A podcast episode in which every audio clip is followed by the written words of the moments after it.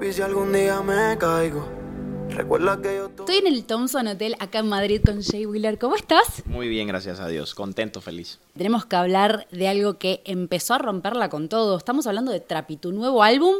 Empezó bien arriba, te digo, ¿no? Sí, no, gracias a Dios la gente le ha dado un apoyo muy bonito y lo han tratado muy bien. Eh, yo estaba preocupado al principio porque como es algo como diferente a lo que yo he hecho, pues me preocupaba, pero la gente le ha dado un apoyo increíble, lo han tratado muy lindo y yo contento, feliz. ¿En qué momento dijiste, bueno, vamos, vamos a darle un giro a mi carrera y nos vamos a animar a otra cosa? Bueno, no un giro a mi carrera, sino hacer, hacer una temporada diferente a mí, a mí, a lo que yo estoy acostumbrado a hacer. ¿Por qué llamo temporada? Porque como todas las temporadas, todas llegan a su fin en algún momento. Pues esta es una de temporada que ya mismo llega a su fin y vuelvo yo a hacer Jay Wheeler con el romanticón y, todas las cosas cursi que yo hago, ¿me entiendes? Pero pero lo hice porque pues quise evolucionar debido a que cuando vi este pacto, el- la evolución que tuvo pacto, el tema trap que yo lancé y, y el apoyo que tuvo pacto, pues me atreví a, a que pues si la gente aceptó esto, pues puedo hacer un proyecto que, es, que vaya más atado a esto y pues lo quise hacer así y salió súper perfecto. Empezaste con Pacto, justamente vos lo decías recién. ¿Cómo fue que decidiste hacer Pacto? ¿no? ¿Cómo fue el inicio de esto?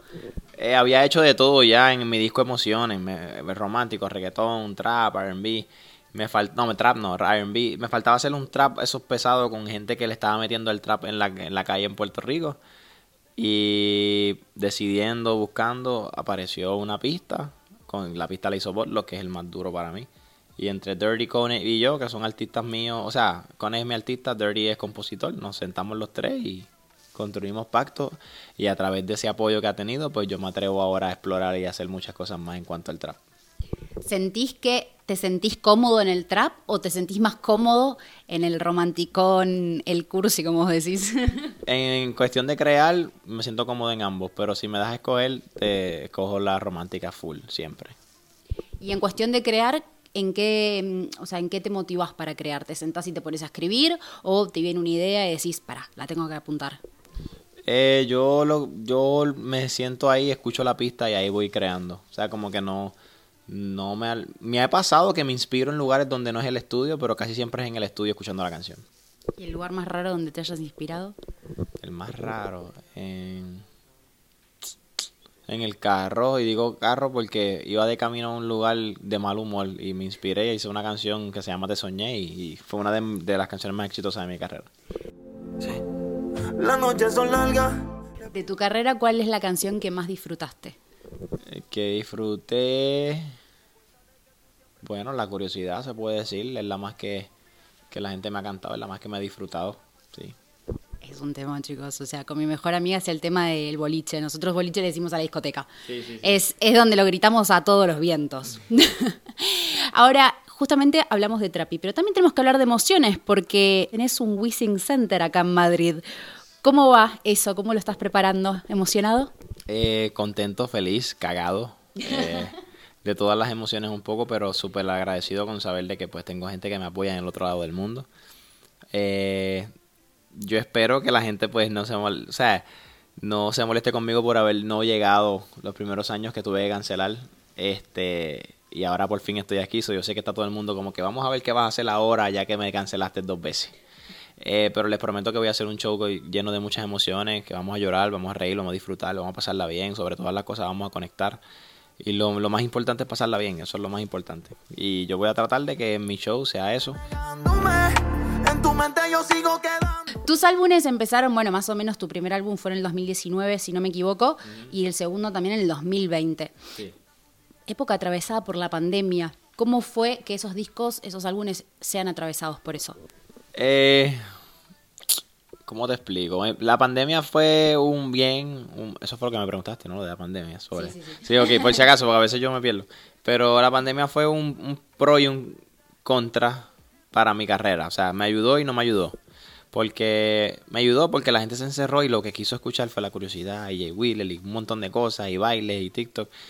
Eh, y obviamente no me ayudó porque podía haber hecho muchas cosas con la curiosidad, podía haber hecho gira, podía haber hecho tantas cosas y no se hizo pues obviamente porque estaba el, el país y los países y el mundo entero cerrado.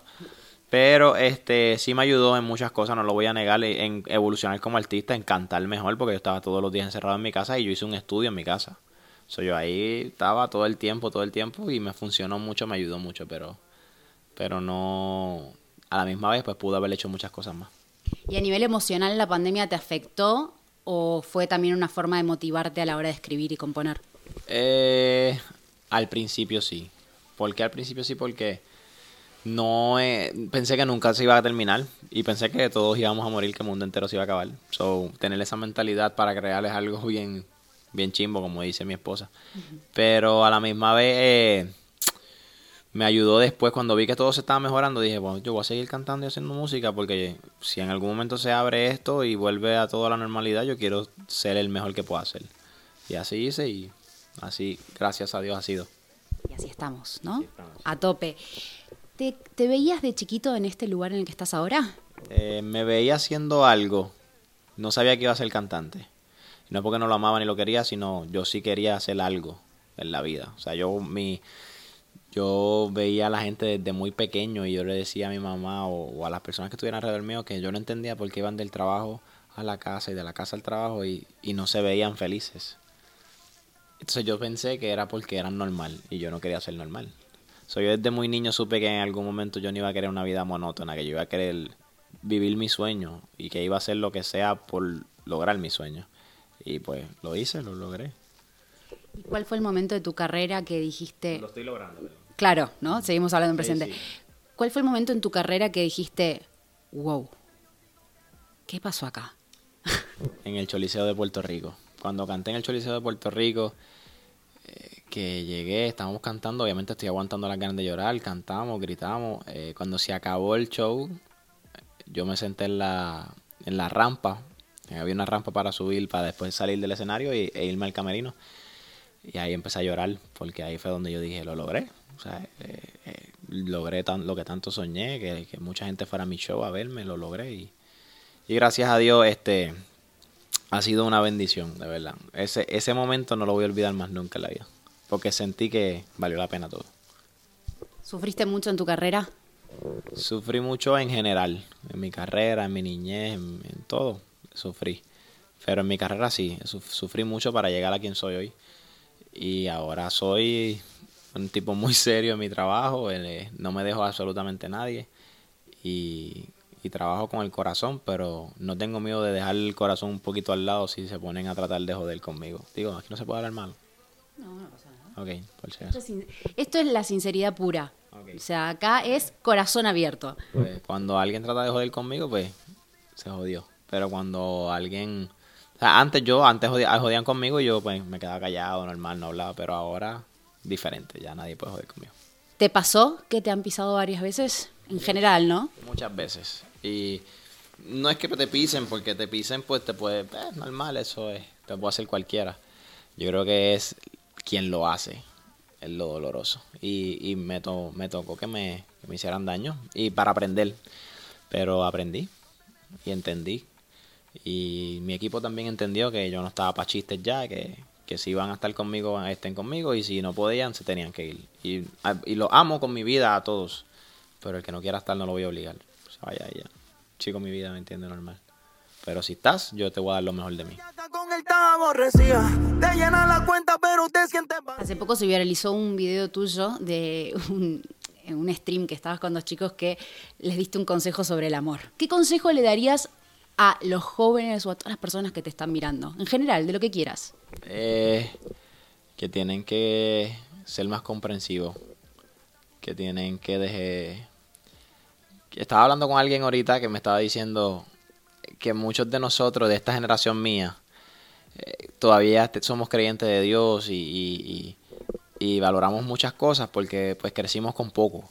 Entonces hoy en día los que están naciendo pues crecen con casi todo porque el mundo está avanzando tanto entonces se olvidan de los valores, tienen bien poco corazón. Entonces yo pido que sean más comprensivos con la gente, que amen, que no tengan miedo de amar y que si te fallan no te tengas miedo de volver a amar y si te fallan no tengas miedo de volver a amar porque en verdad el amor no tiene la culpa. Eventualmente te vas a encontrar a alguien que te va a saber amar. Eh, que busquen de Dios, aunque no quieran, si no quieren creer, yo, si tú no crees en Él, ¿verdad? Te reto a que vayas un día y lo pruebes y si no te funciona, yo te dejo tranquilo. Pero como yo sé que te va a funcionar, te vas a acordar de mí. Este, y que valoren mucho a su, a su familia, específicamente a sus padres. Estén ahí para ellos.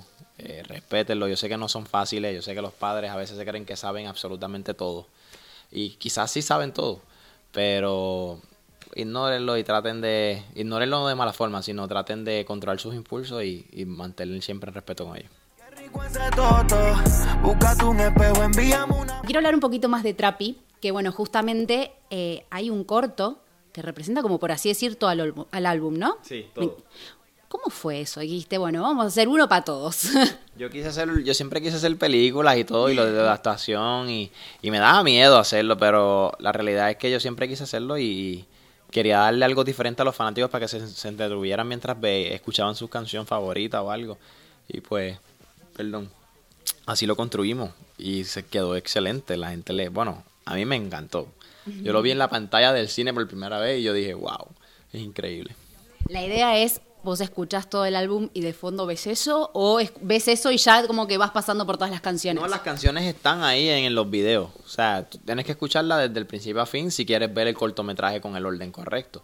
Si no, pues tienes que esquipearlo. Y, o si no, vete al singles, porque yo, yo los tiré individuales también. Pero la película completa pues está disponible. Qué guay, qué guay. Bueno, te deseamos todo lo mejor en este tour que empieza ahora con emociones en Madrid, bueno, este viernes, y todo lo mejor con Trapi y todo lo que se venga para adelante. Ahora, yo te hago una consulta, ¿no? Después de Trapi, ¿para dónde vamos? ¿Volvemos al romántico? ¿Nos animamos a otro ritmo? No tengo idea, yo solo sé que me voy a tratar de encargar de hacer música buena para días malos. Gracias. Chingamos como locos, callao, se queda entre